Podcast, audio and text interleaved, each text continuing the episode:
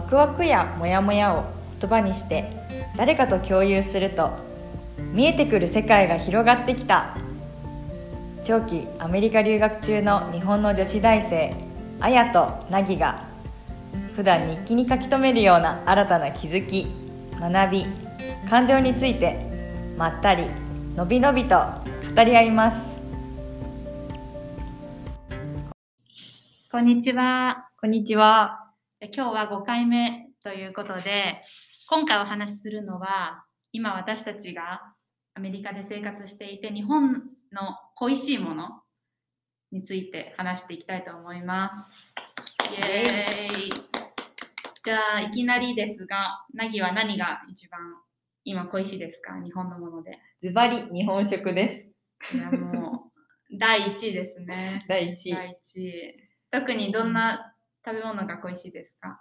この前のエピソードでも第3回目うん。のエピソードでも話したんですけれど、アメリカの食事はどうしても似たような味にしかたまに感じられないことがあって、うんうんそれこそピザとかハンバーガーとか皆さんがご想像通りのうんうん食べ物が多いんですよ。そういう意味では繊細なうまみみたいなのはうん感じられない。うんうんそうだよね。基本的に大味だから、日本の出汁の味とかそその旬の食材の苦味だったり渋みだったりなんかそういうう、ねうん。のも懐かしいというか日本食っぽいなって思うよね。繊細な味,、味わいだったり味付けうんうん。本当にそう。特に残念ながら私たちの大学の近くというかまずミネソタ州は海に面していないからなかなか新鮮なお魚が食べられなくって私はお寿司大好きだからそれがそうだね。ね悲魚しい。魚は恋しいな私も。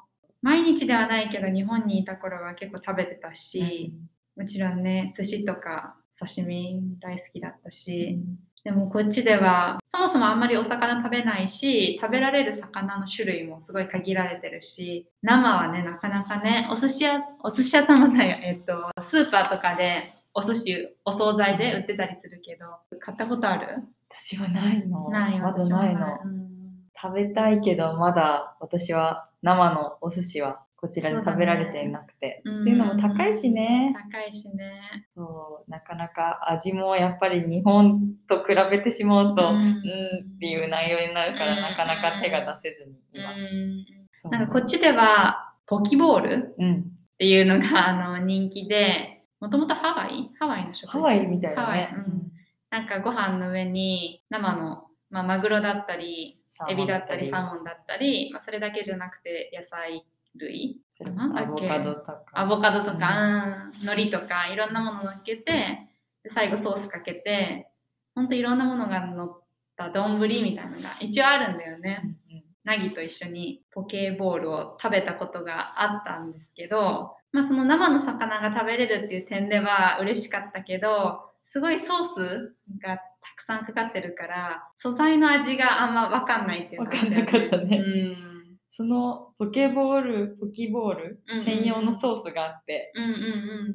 それがまた日本の海鮮丼にかける醤油とわさびではなくて、ね。チリソースのような甘辛ソース。エビチリソースみたいな、うんそういう色もしてるよ。ね。だかららソースで食べるって感じだよね。そう、ソースを食べてる。ソースを食べるそっちがメインみたいうんな感じで、全然海鮮丼とはうんうんうん。雰囲気は似てるけど全く違う別物でした。生の魚、魚全般美味しいね。美味しいよ。あとは食で言ったら、そうだな、私は結構スイーツが恋しいかなと思って。っていうのも、スイーツ自体はもう皆さんも知ってる通りたくさんあるんですけど、でもこっちのスイーツは本当に甘いし、重めだよね。重めだね。うん、ケーキとかももちろん種類にもよるけどもっと軽かったりするものも結構日本だと売ってたりするのかなって思うんだけど割とこっちのケーキとかも全部ずっしりしてるよね。密度が濃い。っていうかちょっと濃い。だからなんかちょっと甘いもの食べたいなくらいで食べるともうすごいどっしり胃にくるし甘いって感じだよね。私も抹茶とあとまあちょっと軽いかはわかんないけど、あんこが大好きだから、あやはあんこラブだから。あんこラブ、あときなこ。あが好きだから、その味は恋しいね。そうだね、確かに。あとは、さっきの軽い思いつながりで言うと、まあ、プリン、ゼリー、ムース、あとなんだろう、まあ、他の、今ちょっとパッと思い浮かばないけど、なんだろう、ずっしりしたお菓子だけじゃなくて、もっと軽めに食べれるお菓子、スイーツって結構あると思うんだけど、あんまりゼリーとかプリンとかもないかね。あんまり、あんまり見なくない？私たちがあんまりスーパーに行かないからかもよ。うんなんかゼまあでもか流行ってるじゃない？確か。に。でも、そうだね。もちろんあるっちゃあるんだけど、日本の方がもっとスーパー見る限りでも、食堂を見る限りでも、ゼリーとかプリン、もっと人気かなって感じがするあ。種類も多いし。こう、一口サイズじゃないけど、ちょっとした時に食べたいような、小分けになってるお菓子みたいなのは日本の方が需要がありそうだし、ねスーパーでたくさん見かけるよね。確かに言われてみればそうだな。アイスの種類はたくさんあるんだけど、なんだろう小麦粉使ってないようなお菓子ないのかなっていう印象は受けた。なるほどね。うんアイスもちょっと食べたいんだけれど、大きいもんだよ。ね。そう、大きくて高いしね。そう、うん買ったらこれ全部食べないといけないからなって。この前一緒にね映画見た時に私が買ったアイスがピーナッツバターとチョコ？チョコとなんかクッキーのクランチしたようあ、なそうだそうだ。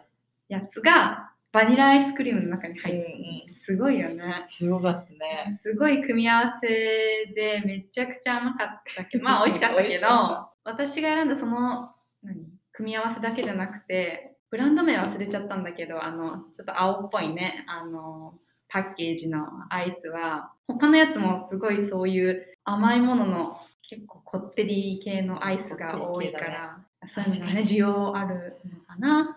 あると思うね。ねもちろんバニラバニラとかストロベリーとかも人気だと思うけど結構こってり甘めのやつが人気かもね人気そういう種類よく見るもんねよく見るよく見る。うんそうね。あとは、なんだろう、私、お好み焼きとか恋しい。あー広島県民として、ね、広島県民としてああいうソースの味とかもなかなか食べられないから、ね。美味しいなと思うし。ソースっていうもの自体はこっちでもいっぱいあるけど、うん。あのー、なんていうのおたふくソース、うん。ね、味は確かにこっち来てから一回も食べてないな。そうだよ。うん。なんかね、全部同じような味に感じちゃうの、こっちのソース。うん、本当？本当。食堂にある本炒め物のソース、全部味一緒じゃない。ああ、炒め物。生地、生地だけかもしれないけど。あー私たちの食堂、そう食堂ね。うん、そうだね。バーベキューソースと、チリソースと、あとと、マヨ。ケチャッケチャッププ、マスタード。うん、そうねうん。まあ割と、どこ、どこで食べても出会えるソースの味だよね。あとランチじゃない。ランチ、そうだ。そうこれは、ミネソタで結構に、ミネソタので人気なのか、ミネソタの固有のドレッシングなのか、ちょっとそこはよくわからないんですけど、日本のシーザードレッシングみたいなああ、感じで、ね。そうだね、シーザードレッシングみたいな感じで、そう、あの白っぽくて、マヨネーズほどドロッとしてないかな、もうちょっとサラッとしてるのかな。そうだね。マヨよりは。そうだよね。で、中にちょっと緑色のパウダーみたいなの見えるよね。あ、緑なの？胡椒に見えてた。違うのかな？え、胡椒わかんない。なんか入ってるね。なんか入ってます。そ そういうランチって名前のドレッシングが結構人気。そう、人気？よく置いてあるのも見るし、そポテトの付き合わせう。うん。とかでケチャップもあるけど、結構ランチうん、あるね。あるよね。そういうこってりしたソースみたいなのをよく見うかけます。ん、そうだね。もう食で恋しいって言ったらもう永遠に話せそうだけど、最後に一つ私が言いたいのは、薄切りのお肉が恋しい。ねえ、焼肉、しゃぶしゃぶ。焼肉しゃぶしゃぶとか本当に薄いお肉が見事にないよね。ない。残念ながら。ブロック。うんないあの、日本にいた頃はね、しょっちゅう食べてて、だけどさ、こっちに来て全然食べれなくなって、あ、あのしあの舌触うり、ん。味の染み方とかね確かに。いいな本当だよね。だって、この前、韓国のね、留学生のことも話してぁた時に、お互い薄肉、薄切りのお肉を食べる文化だから、アメリカじゃね、なかなか食べられないよねって話をして、うんちょっとそれはびっくりしたかも。うん薄いお肉ってベーコンぐらいしかないよね、ハムとか。そうだね。ハムとベーコンくらいだね。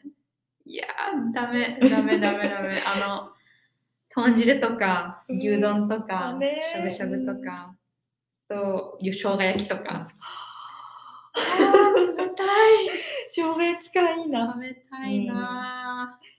そうです。やっぱり食はどうしても生まれ育ったとーころのがうんいいよね。うんそうだね。もちろん。うんうん。美味しいけれど、うんうん。舌に馴染むっていうのはやっぱり日本食そうだよかな。ね。わかるわかる。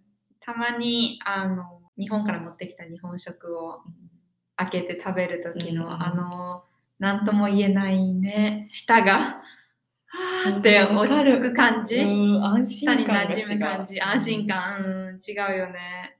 ちょっと他の他のものに移ろっか、うん。他に恋しいものありますか？食の次に恋しいのは、やっうんぱりこっちの人もとっても親切だけれど、うん一方で日本に住んでる家族、友達、先生、うんうん帰国したらもう今すぐでも会いたいっていううん人たちがたくさんいるからうんそうだね人が恋しいです。うんうんあやはどうですか？そうだね。私も恋しいかな。恋しい。でも、そうね。本当に便利な素晴らしい時代に生まれたなって思うけど、つくづく。こっちに来てからもと結構連絡が取れてるから、そんなに寂しいなって思うこともなくて、本当に電話してもさ、全然遅れなく会話が普通に進むし、なんか本当に、まあ顔は見えないけど、会えてないけど、直接話すようなテンポ感で話せるから、だからそうね、それはありがたいね。いやありがたい。本当に、そ本当にいい時代に生まれたなと思いました。う全く同じだな、それは。私もたまに家族や友達と話すから。っていう意味でもそうだしこっちが充実しているから特にホームシックとかにはうん。ありがたいことになったことがないけれど。うんうん確かにテクノロジーに感謝だうん。ね、うん、いや、本当にそれはすごく思う。テレビ電話もあるし、うんテキストでつながれるから、特に感動したのは、年越し？年越しね。そうそうそうそう、年越し。だよね年越しの時に、っていうのも、私はファンがいまして、まあ、藤井風さんって言うんですけど、で、彼が初紅白出場ってことですごい見たくて、いろいろアメリカから見る方法を探したんだけど、ダメだってことで、まあ、家族と LINE のあのビデオ通話にしてもらって、映して、テレビ画面を映してもらって、まあ、その彼のパフォーマンスだけじゃなくても、結構全体見ましたね。よかったその素晴らしい。全然画面も止まらずに、だからいいところで、いいところで、あと、あ、画面固まっちゃったみたいなのもなく、だって一緒に家族と楽しめたってことあ、でしょ？そうそうそうそうそう。だから、最高同じ空間にはいられないけど、そう家族と一緒に同じものを見ていいねとか、なんかすごい一緒に盛り上がれたり、それは本当に良かったし、あーもうテクノロジー様々ですね。様々だよね、うん。特に私はおじいおばあと話すときいつもどうやって LINE を設けてるんだとかいつもそういうことか言ってるの。ん。もうすごい時代だなって。15時間も離れたアメリカと。そうだね。日本とでそんなつながれるんだねって、まあ確かに彼らにとってはもう大カルチャーショック、ね。だってうん。私結構あの LINE を日本の人とやって私がリスポンスしたら「えアメリカでも LINE 使えるんですか?」みたいな、えそういう反応返ってきたりして。おいやおいや使えると思うけどなとか思いながら。確かに。でも確かにそうだよね。こんなに長距離離れてて時差もあって問題なく日本のねアプリを海外でも使えてっていうのは確かにすごいことだしちょっと前だったら考えられないことか。そうだよ国際電話なんてすごい高かっただろうからさ。うん。それを今タダでできちゃう無料だもんね。Wi-Fi さえあれば。あや的には他に食と人以外で恋しいそうだね。私が恋しいのは日本語。日本語です。うん。っていうのも、うん、こうやって今、ポッドキャストでも日本語喋ってるし、家族とも、あと日本の友達とも日本語で会話するから、日本語が使え、日本語自体は使えているんだけど、そうだね、正しく言えば、母語で生活できる環境かな。特にアメリカ留学が始まってから、うん、自分が思ってた以上に外国語で伝えるって難しいなっていうのすごい感じて、その自分が言いたいって思った時に、思ったし、言いたいって思った瞬間に家に伝えられなかったり、その言葉が浮かばなくて、あとは自分がこう表現したいっていうニュアンス通りに英語で伝えられなかったり、もう今この、あ、これを今伝えたいんだけど、この感情は英語でどうやって表現したらいいんだろうっていうのは結構あったりして、特に私が思うのは、ありがとう、あと、いただきます、ごちそうさまでした、お疲れ様。うんうん。他にもちょっとあったと思うんだけど、特に今パッと思い浮かぶのはその4つとかかうん。な。あ私は日本にいた時からその4つは特に自分の中で大事にしていただけあって、もちろんね、ありがとう。翻訳できる。確かにできるけど、日本のありがとうに含むニュアンスとが違うなって感じたりとか、まあ、そうね、これは訳語があるけど、例えばお疲れ様でしたって、ないもんね。なんか good job とかってあるけど、グッジョブじゃゃないもん。なんかグッジョブって偉そうじゃないって思っちゃわかったり。る。私も使ったことない、グッジョブ。まあ他にもね、あの、いろいろ表現はあるけれども、今伝えたいのはこれっていう、まあ、表現があ英語の中から見つけ出せないことって結構あって。うん面白いよね。私はよろしくお願いしますとか、あーわかる英語でないわーっていつも思うんだけれど、うんだから Thank you って言っちゃうんだけどね。うんうんうんでもよろしくお願いしますって伝えたいし、とかっうん。てもわかる、よろしくお願いしますはないね。ないよね。翻訳できないっていうのは。うんそうねそういうもどかしさにすごく直面することが多くて。そんなことばっかりだよ。うんでも、うんこっちで生活して改めて、言語ってただのその言葉っていう記号を伝えるためのものだけじゃなくて、本当に文化を内包してるものなんだなってすごい感じて。そう。うん。ただ英語、文法やって、うん。単語覚えてじゃなくて、うん。その言葉の裏にあるそれこそ文化、すごく深く関連してるから、文化も一緒に学びながら言語もやらないと、こう自分うんで言語を操ることはできないなってすごく痛感そする。それこそジョークを言うこととかすごい難しくない、どこ？超上級者でしょ。そう、超上級者だよね。どこがおもし彼らにとって面白いポイントで、うんどうやって伝えたらいいのかとか、うん共通言語も違うしね。うんでもね、あの、正直、その日本でさ、あの、英語を勉強してる時点では、私たちが学び取れるアメリカの文化って、まあ、ちょっと限られちゃうのかなとは思うの。っていうのも、もちろんね、この今の時代だから、いろいろ SNS だったりいろんなもので、その他の国の文化についてかなり、その現地の人たちに近い感覚で学べたりするような機会は増えてきてるとは思うけど、実際にこっちに来てみて感じ取るものって、全然日本で学んだものと違かったり、こんなこともあるんだ、あんなこともあるんだっていうの本当に多かったから、から本当に最初は結構分からなくてもどかしく思うこともあるけど、使いながら少しずつ分かっていくって感じだよね。本当にまさにそうだね。うん私たちがとってもありがたいことは、この留学、対面でね、留学できて、ねオンライン留学ではなくて、対面で来れているおかげで、それこそ肌でしか感じられない、その文化っていうのをすごく感じるから。いや本当にそうだねありがたいよね。こっちに来ないとわからないことだらけだなと思うもの。んんうん確かに。うん発せられる言葉だけじゃなくて、その言葉をどういうふうに言うかとか、そね、う。いろんな言い方があるし、いろんな言い方があるし、そ仕方があるし。なんかその言う時の、うん、態度だったり行動だったうんり、そういうのを含めて、あこういう文化が背景にあるのかなっていうのを知れるから、本当にナギが言ってくれたように対面でっていうのが大きいね。大きいよ。現地に足を運ばないとやっぱりわからないことってあるなっていうのを改めて本当に感じた。うん。うん。感じる感じる。言語ってよく生き物に例えられたりするけれどまさにそうだなって私思って、うん。いろんな言い方があるしそれこそ今さ日本と同じでスラングとかがあったりして、それスラングとかもすごいこの若者文化の背景とかってすごく関わってると思うの。そうこの今はもう使われなくなった言葉とかこっちでもあるからさ言い方とか、常に進化してるだろうなってその言葉も。うん。だからこそな今どういう意味で言ったんだろうとかってこうなんだ今のはっていう言葉ができてきたりすると、うんって困っちゃうこともあるしさ、うん。うん、進化していく言語も理解できるようになるにはなかなか難しいけどまあそれも学ぶのも楽しい。うんうんそうだね。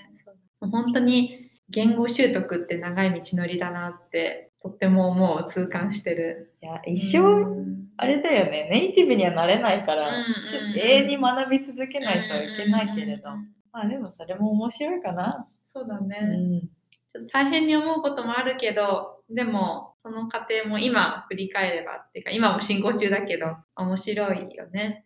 留学の醍醐味だね。他にある？そうね、うん。私なぜかわからないの。こっちに来て日本食とかが恋しくなるのは分かっなんかまあ想像ができたんだけれど日本に行ったうち。まさかあの東京の人が多い満員電車とか電車の音とか、あんなものがドラマとかで見た時に YouTube とかで、うんなんか恋しさというか、懐かしさをすごく感じる。わかるわかる。えこの前あのナギと一緒にドキュメンタリーを見ててさ、うん山手線が映ったんだよね。うん、映っその。時ナギがさ「あ懐かしい」って言ったのがすごい覚えててでも私も懐かしかった。うんあのちょっとね東京のあのごちゃごちゃしててで電線もさすごいあってさそで、まあ、日本にいた頃はなんかもっとすっきり綺麗だったらいいのになみたいな 街が正直思ったりもしてたけど今思えばあの景色すらもね懐かしい懐かしいで恋しい。そうだね。うん。私たちが今留学してる地が、まあ、いわゆる本当にあんまり何もない田舎の場所だから、またそれが都会に行ったらに東京と似たような、雰囲気なのかもしれないけどでもなぜかね、あの満員電車、人が多いあの感じがすごく、なんかか懐るかしいの。わかるそうだね。あやは生活環境で言うと、なんか満員電車以外で、生活環境で言うととそうだね。自転車？自うん。転車 いやもちろんねここここに自転車がないわけじゃなくてじゃないんですよ。でも乗ってる人いないよねあんま。りあんまりあんまり全くいないとは言わないけど、うん日本に比べたら、日本に比べたらその自転車用の道とかも、まあ、日本でもね場所によると思うんだけど私が住んでるところとかにその自転車が通る場所自転車道っていうの？があったりして。で今言われてみればな。自転車結構使ってる人も多かったし、うん、もう立派な移動手段の一つだったんだけどこっちではもう車社会だからね、うん、自転車なんかじゃいけないよね。そうだねまず距離がねそう、距離がすごいし。規模感が日本と全然違いすぎて 確かに自転車こいだら行く場所にもよるけど、ね、トライアスロン選手みたいになっちゃう、本当だよ、もう。往復しただけで多分もう太ももパンパンだよ。ね本当だよね。まあ、あとは、うん、車社会だから例えば道路見てても自転車が通る道が整備されてなかったり、ないね。うん、あとは特にこれは私たちがいるミネスタ州北部の方特有かもしれないけど冬なんか雪が降って危危な危なすぎて走れないよね。この前見たの、そこでね、漕いでる人、つるつるなのに。氷で床がつるつるなのに。え漕いでる人いて、私もう目開けてられなかった。普通の自転車？普通の自転車乗ってたの。ちょっと特別なタイヤとかそういうんでしょ普通だっなくてた。えー？って思って、もう二度見しちゃった。大丈夫かサーなカスみたいだね。本当だよ。どうしてやるはい、じゃあ最後にお互いまあ一つずつ恋しいものをうん。言っておしまいにしましょう。うん、そうしよう。なぎはどうですか？私は温泉温泉というかこの浸かるお風呂がねうんとても恋しいです、んそれこそ私たちうんね、寮で毎日シャワー浴びてるんですけれどどうしても寒いしね暖かいあのなんか全身が包まれるよううなん湯船に浸かりたいです。そうだね。いや、アメリカに来て8月12日に来てから今まで一回も湯船使ってないもんね。使った？使ってないよ。ないようんね。他の寮にはあるらしいよね。そうなの？うん、ネルソンにあるらしい。ネルソンっていあう寮にはあるらしいです。へえそうなんだ。